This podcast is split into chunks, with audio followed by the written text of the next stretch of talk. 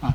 好，那么张籍收到这首诗之后，包括看了他的其他行卷作品，对他的文学才华非常欣赏啊。那么也给他回了一首诗，回了一首诗啊。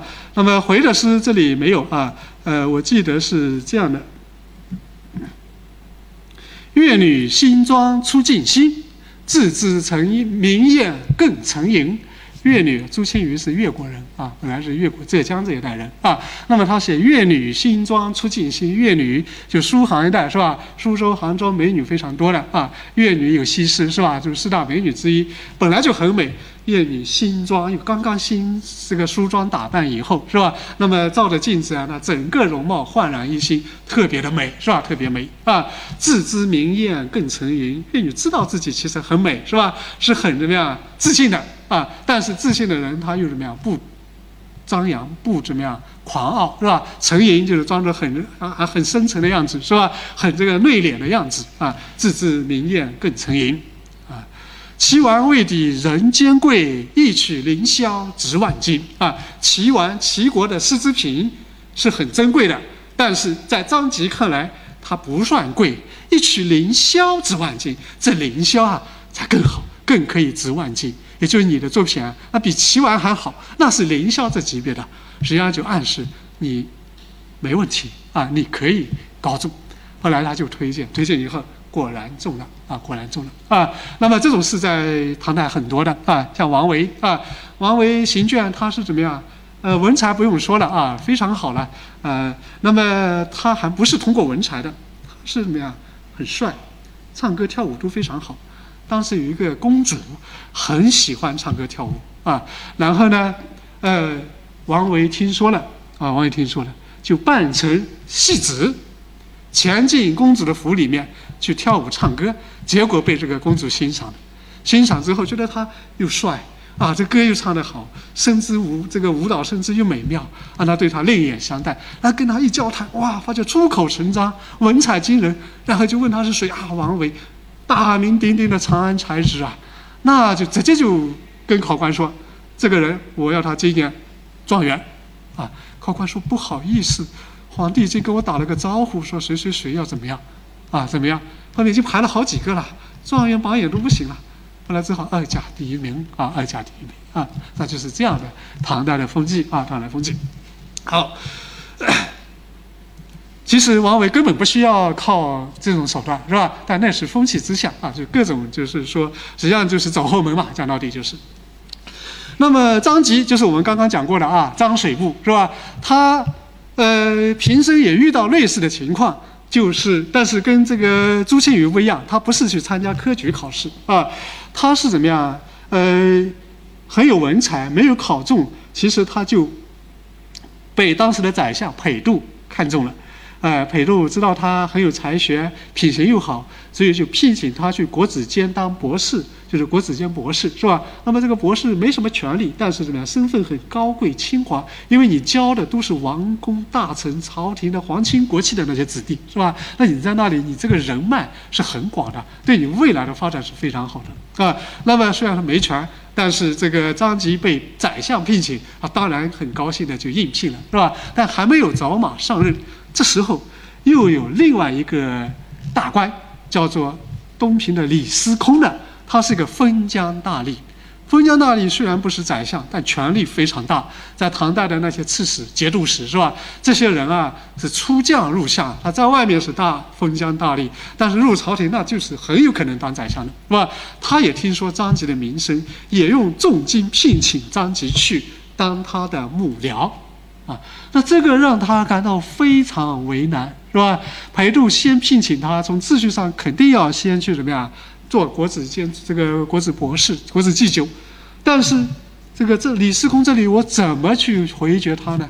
你回绝不好，让他生气了，啊，那以后结下杠子你可麻烦了，是不是？哎，裴度必定总是当宰相的，是吧？你这个以后如果落到他手上，那一定怎么样没好日子过啊？不能得罪他，那怎么办呢？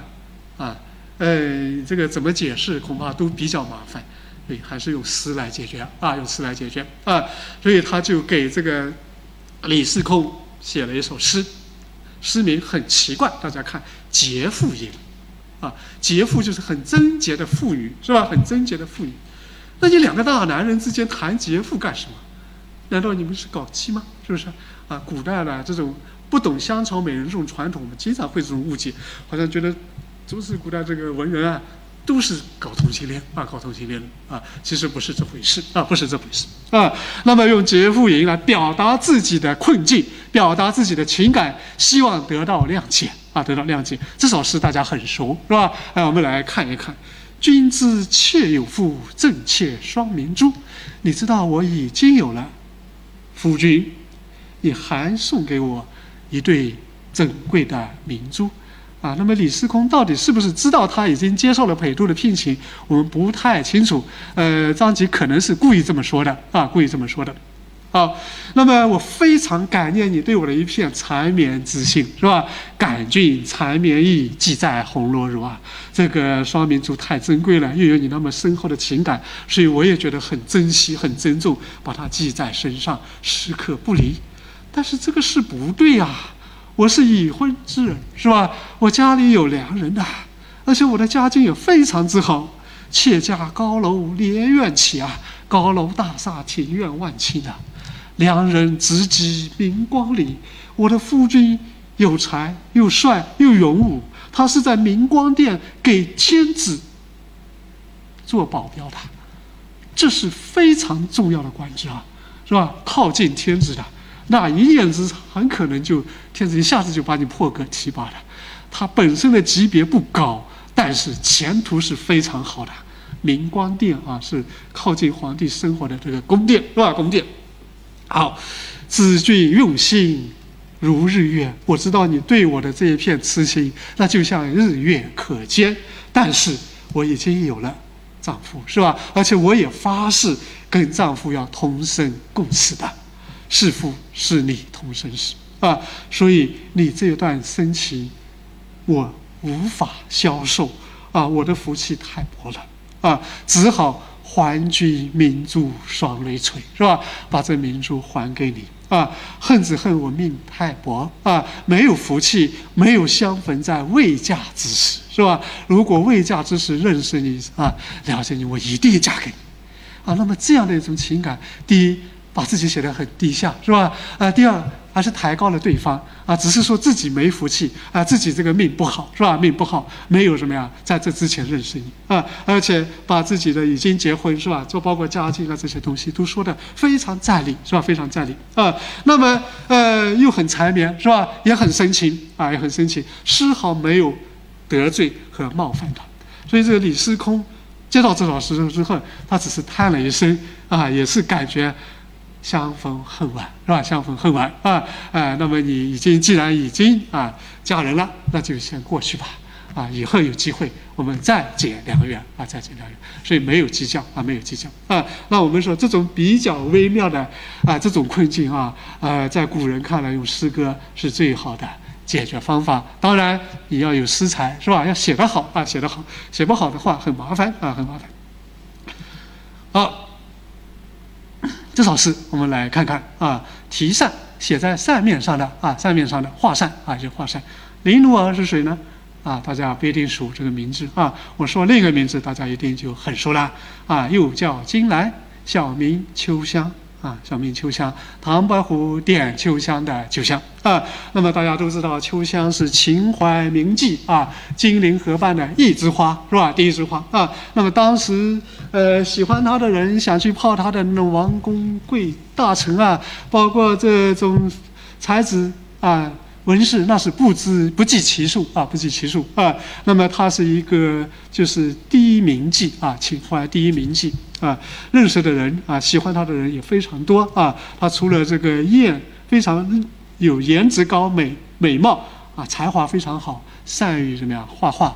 国画很好啊，写的这这幅画传说就是，呃，他的老师叫沈周画的啊。那么，呃，他就学沈周啊，据说能得沈周真传的啊，学沈沈周真传的，啊，是吴画派的代表人物沈周啊。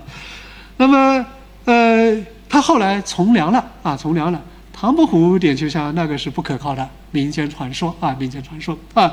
后来从良了，也就嫁人了。啊，那你肯定不能再过那种自由自在的这种烟雨繁华的日子，是吧？但是有很多人总是对他念念不忘，尤其是一个当时的一个一一个大臣的儿子啊，一个大臣的儿子啊，就是呃一直就发誓非他不娶的啊，非他不娶的。但他已经嫁人了，那后来还是来纠缠他啊，那这是比较尴尬，是吧？比较尴尬啊。那么要对这位公子啊表示自己的近况。和自己的心智是吧？心智啊，那么他就用了这首诗啊，用了这首诗：昔日章台舞细腰，任君攀折论字条。章台，呃，大家读过一首诗没有？《章台柳》啊，唐代韩红的《章台柳》。章台柳，昔日青青今在否？纵使长桥依旧垂，也应攀折他人手啊。那么章台是从汉代开始，长安的一个著名的一条街，那条街非常的交通便利、繁华啊，青楼遍地啊，是烟旅繁华之地啊。用我们现在说，就是红灯区啊，就是北京的天上人间，最高档的，也是最热闹的啊。那么，呃，章台的柳树也非常多。那么，柳树青春是吧？婀娜多姿，象征的那些姑娘们啊，姑娘们啊。所以，韩红。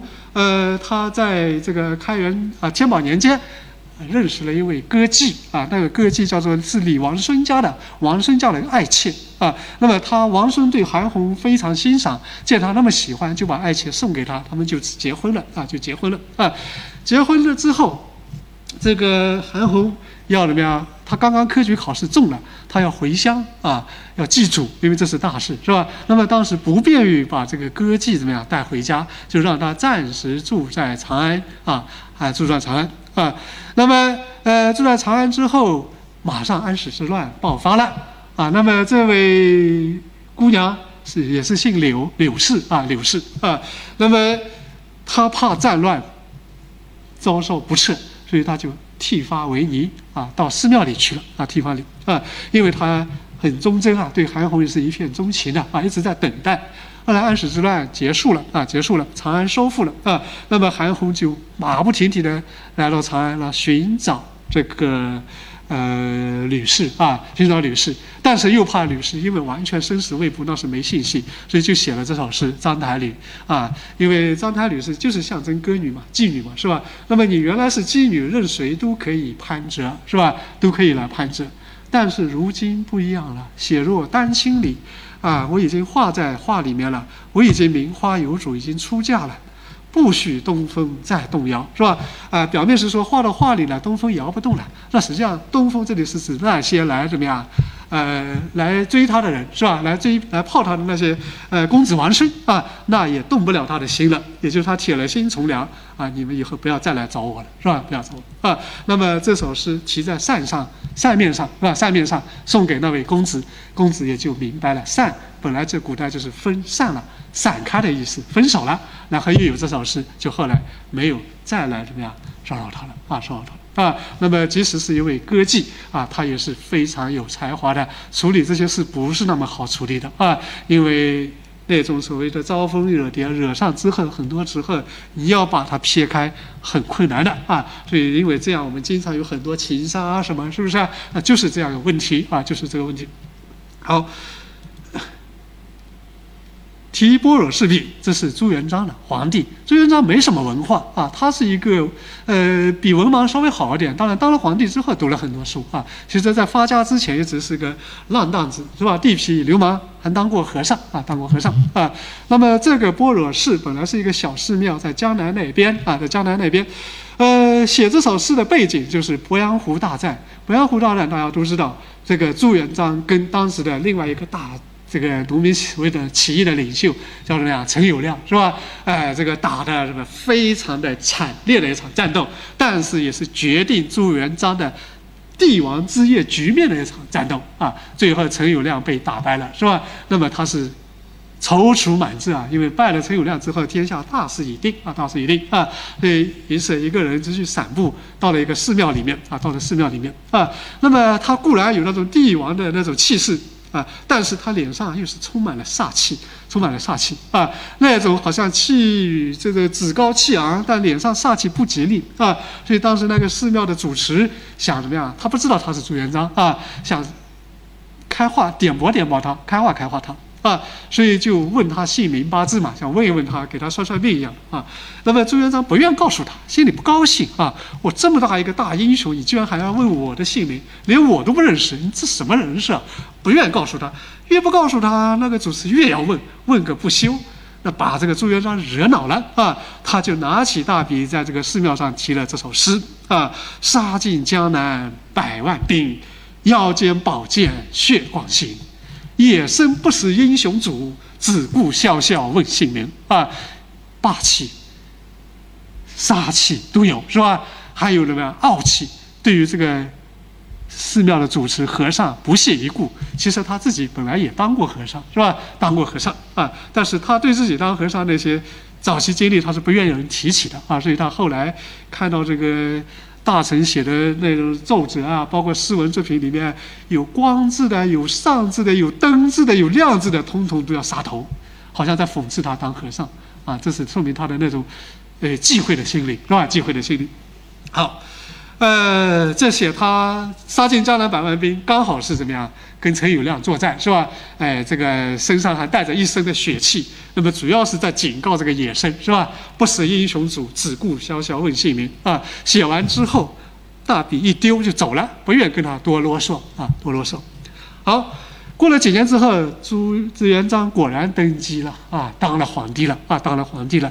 那么想起自己以往的经历，感慨万千。又忽然想起了那一座寺庙和寺庙上他题的那首诗，所以他趁一天比较空闲，他就回到那座寺庙，他想看看那首诗还在不在。结果到那个寺庙早就不在了，因为这首诗显然太凶了，血气杀伐之气太盛。这在寺庙的墙壁上，寺庙是怎么样？这个呃，讲究是那个慈悲之地，是吧？怎么能这样杀伐呢？怎么能这么血腥呢？啊，他一走，主那个主持就把这个诗擦掉了，啊，就把这个诗擦掉了，啊，那朱元璋大怒，是吧？我写的御笔题诗，居然都敢擦掉，你不想活了啊？所以立马把那个主持抓过来，就是说，你给我解释一下，你不解释好，那肯定要杀头的，要把这寺庙都把你平掉去了，啊，平掉去了，啊，那么主持。上来了，一开始还不知道什么事，是吧？那一看认识了，他明白，立刻知道怎么回事了啊。那这时候他面临着命悬一线啊，很快很可能被杀了，是不是？啊，那么知道原委，赶紧临时抄了一首诗啊，这就是什么？这首御笔题诗不敢留。为什么不敢留？你这个诗太厉害了，是吧？太有声威了，威太有威慑力了，连鬼神都感到发愁，是吧？那连鬼神都感到发愁和不安呢？这个诗，我一个小破庙怎么能敢把它留住呢？是不是啊？所以将法水轻轻洗，法水是和尚寺庙用的水，是吧？用法水把它轻轻的洗掉了。即使这样洗掉，你看这首诗还是光芒万丈的，上有毫光射斗牛。牛须和斗须，天上的两大星宿是吧？两大星座啊，那么是在赞美是吧？又是在拍马屁啊，拍马屁啊！但这个马屁拍得非常好是吧？说他这首诗有声威嘛，有影响是吧？那样的太太大的影响，你小民是承受不住的。就好像说啊，谁给你行一个大礼，一般的人啊，你辈分低的或者福德不好的，你不能受的，是不是？这首诗也不是我这个寺庙所能够受得了的啊，受得了的啊。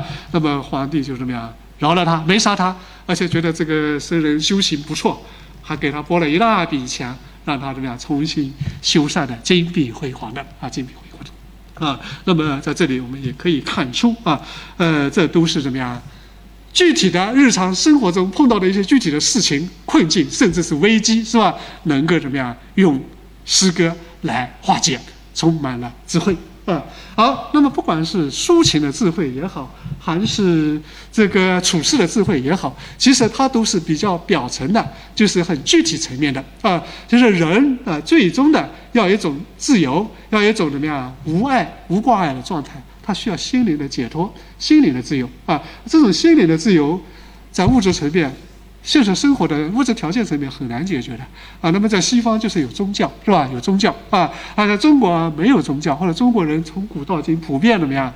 读书人不太信宗教啊，但不太信宗教不是意味着呃没有心灵自由的追求啊，都是有的啊。只要你心灵有牵挂、有执念，那你得不到自由，你经经常一定是会痛苦啊，或者说会怎么样啊，放不下是吧？放不下啊。那么我们在古诗里面、古古典诗词里面是能看到很多，尽管他并没有出家啊，他也有心灵的解脱方法啊，这才是大智慧。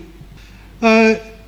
我们这里这首词啊，慧远禅师是那个西湖边上有一座寺庙，叫做净慈寺，非常有名的啊。净慈寺的主持啊，大家读过一首诗：“小诗净小书净慈寺送林子方，毕竟西湖六月中。”啊啊，那个净慈寺啊。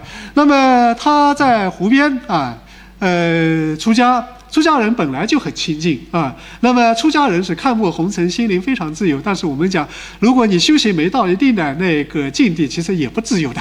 就是呃，僧人还是有很多熟念，是吧？包括你在寺庙里，你的修行怎么样，你的位置怎么样，我什么时候当主持，什么时候到方丈，这还是熟念啊。真正的话，你解脱了，没有这些杂念的啊。甚至我修行不修行，都是一个熟念，因为你这是跟不修行的人做比较。啊，真正修行到后来，就是也没有和尚，没有如来，没有观音的。啊，那叫心无挂碍了啊！当然，这是最高层的修行了啊。那么这种修行啊，那么是要从最低层做起啊，包括日常生活是吧？甚至对于西湖山水的欣赏，我们都知道西湖啊这样的一种绝美的人间天堂是吧？历来就是人山人海的啊。呃，西湖歌舞几时休？山外青山楼外楼是吧？啊，那么呃那种繁华热闹啊，繁华热闹。啊，那么西湖边的这种寺庙也会受影响，是吧？也会受影响。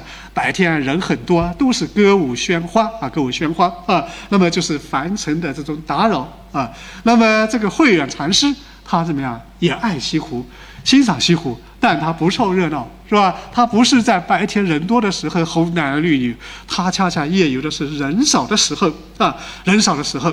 啊，他的西湖啊，他就感觉自己是能够掌控西湖的人，来往烟波，此生自号西湖长，是吧？长是长官，这当然是自封的，实际上就是说是主人，是吧？我才是西湖的主人啊！我不会像那么多人摩肩接踵的一身臭汗的跟大家挤在一块啊！我只是在烟波之中，隐隐约约的这种湖山之中，怎么样出去？轻舟小桨啊，驾着小桨，划着轻舟，从这个芦花泛白的小港口游向西湖，是吧？游向西湖啊。那么这时候是夜晚，甚至是深夜，没有游人，没有喧闹，没有拥挤的。这时候，这种清幽最贴切他的心境啊！一提起，他就很开心，得意高歌就唱起来了，是吧？唱起来了啊。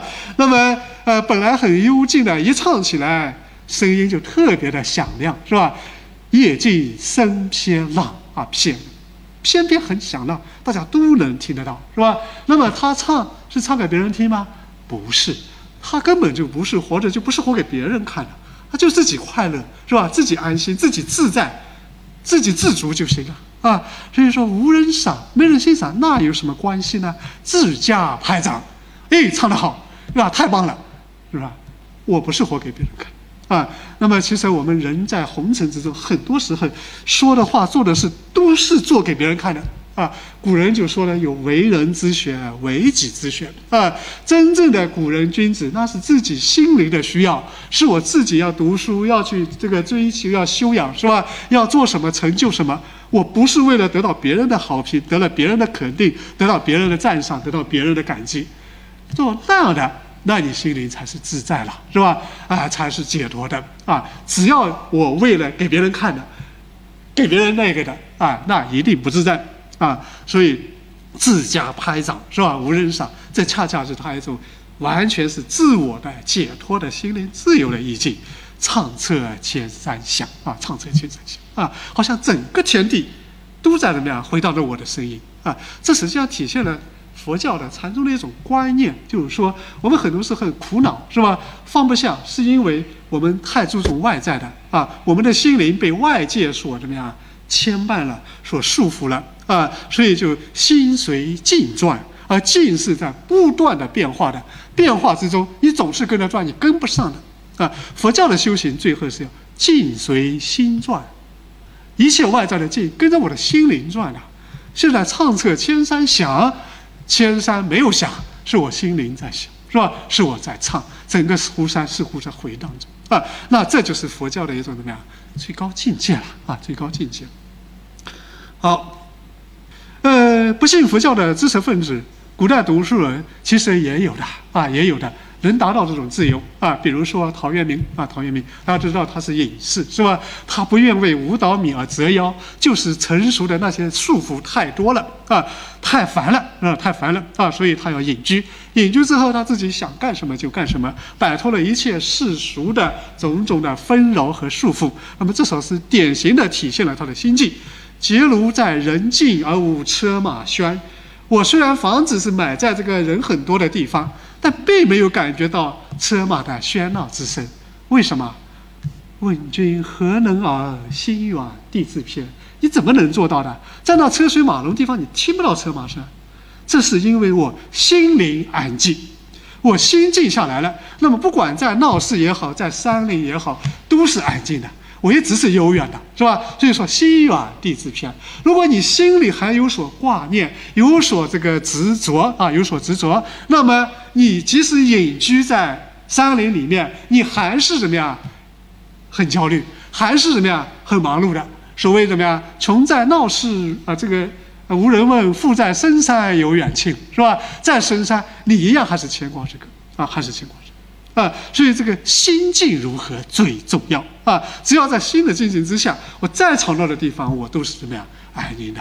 这也就是禅宗说的“境随心转”了，是吧？我不用特意的挑选了啊。所以佛教的修行，它没有讲究一定要在森林里面的，你在家可以修行的。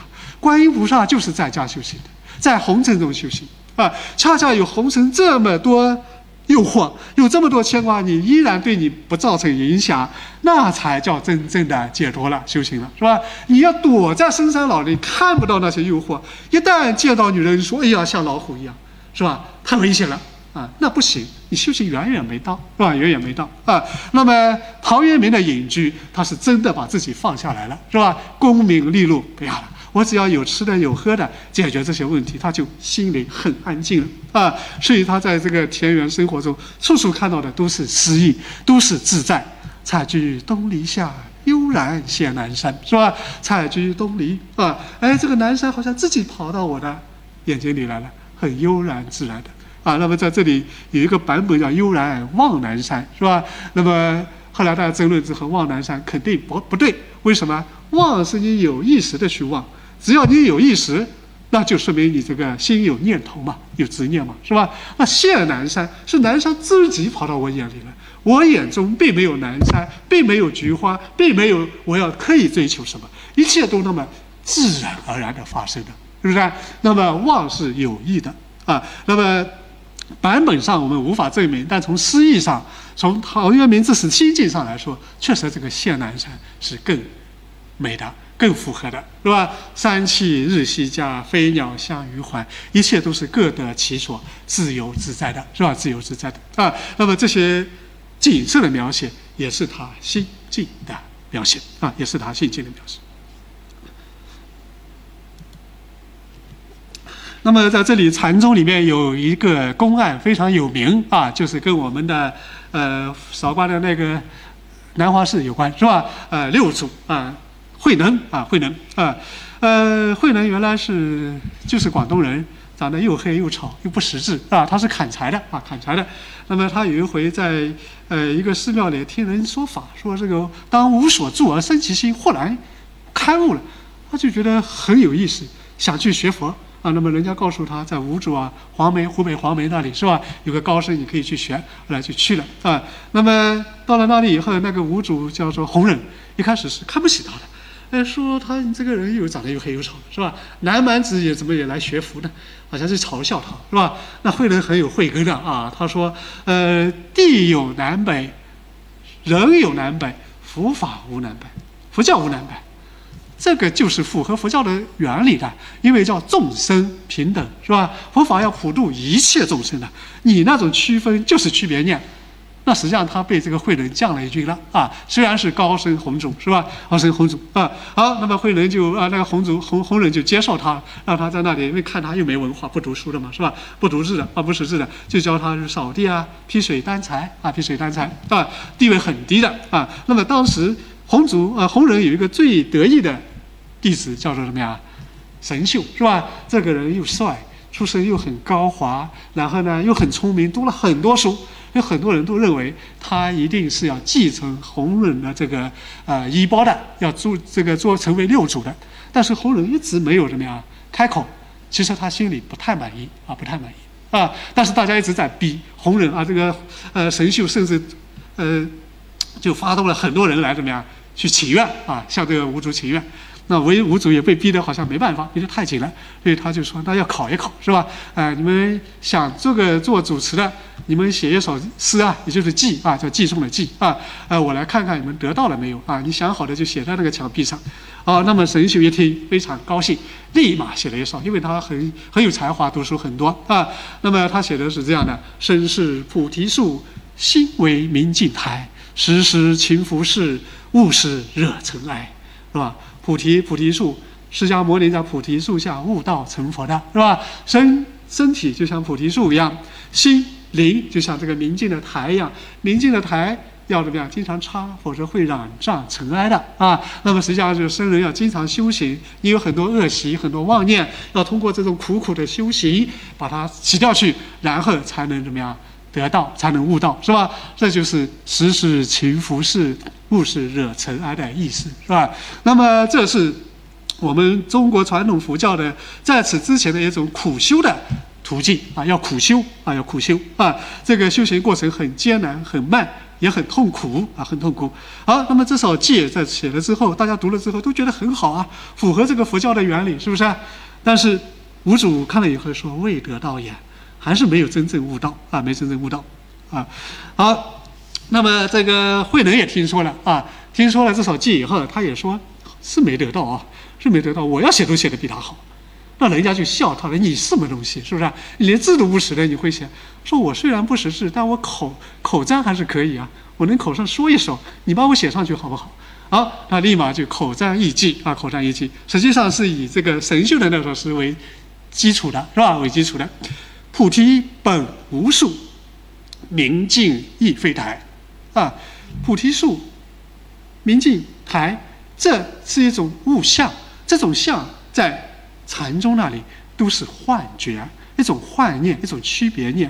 啊，呃，人的自信或者佛性，它是空的。这些象，你如果执着于它。那你永远得不到解脱，你也永远见不了佛啊！《金刚经》里说的是吧？若以色见我，以音声求我，世人行邪道，不得见如来啊！也就是说，我们平常所区分的，这是桌子，这是茶杯，那是菩提，这是明镜，这都是一种短暂的、虚妄的幻象，幻象啊！你的真正自在的这个清净的本性，那是没有这些区别念的。啊，所以当有这些区别念的时候，你就麻烦了，是吧？啊，那你真正要悟这个道啊，它是本来无一物，就是空的，性是空的啊，它没有实体的啊，没有实体的啊。那么本来无一物，哪来的尘埃？没有尘埃，哪来的什么时时勤拂拭，不使惹尘埃啊？那么这就是禅宗的要义啊，它是要明心见性，直指本心。他讲顿悟，是吧？他不需要那么苦苦的修行。啊，所以禅宗里面很多是讲不立文字啊，啊，不立文字，直指心性啊，呃，放下屠刀，立地成佛。你刚刚在杀人，我后来悟了以后，屠刀放下，我就能成佛了。这个在传统佛教里不可能的。那你，你杀了那么多人，你得要修行多少倍啊？要六道连轮回多少年，你才能够真的最后啊，才可能成佛？但是禅宗不这样，这正是什么呀？弘忍他要。发展的中国佛教就禅宗这个道里面最精地的所在，也就是后来《金刚经》《心经》里面说的“无挂碍，本无一物，色即是空，空即是色”。所有这一切其实都是自性是空的，不能执着于它啊，执着于它啊。好，那么呃，这样的一种直指心性的外在，所有这一些都是怎么样？幻象，都是虚的，是吧？哎，都是束缚我们、阻碍我们怎么样悟道的东西啊，悟道东西。当你能明这一点的时候，你去拜也好，不拜也好，喝酒也好，不喝酒也好，吃肉也好，不吃肉也好，都不重要了啊，都不重要了啊！要摆脱一切这种形式的啊。所以有句话说：“酒肉穿肠过，佛祖。”心中留是吧？佛祖心中留啊！你有执念的时候，有区别念的时候，你就有这些；没有区别念的时候，一切自在随缘啊！当然，这是一种很高的真正悟道的境界啊！普通人不要用这个来做理由，像我喝酒就喝酒，泡妞就泡妞，那你要堕落恶道的，堕入十八层地狱的啊！十八层地狱。好，那么这种自在、这种解脱，在传统读书人里面，我们前面讲到这个呃陶渊明是吧？那么其实，在宋代还有一个人苏轼啊，是非常典型的啊，非常典型的啊。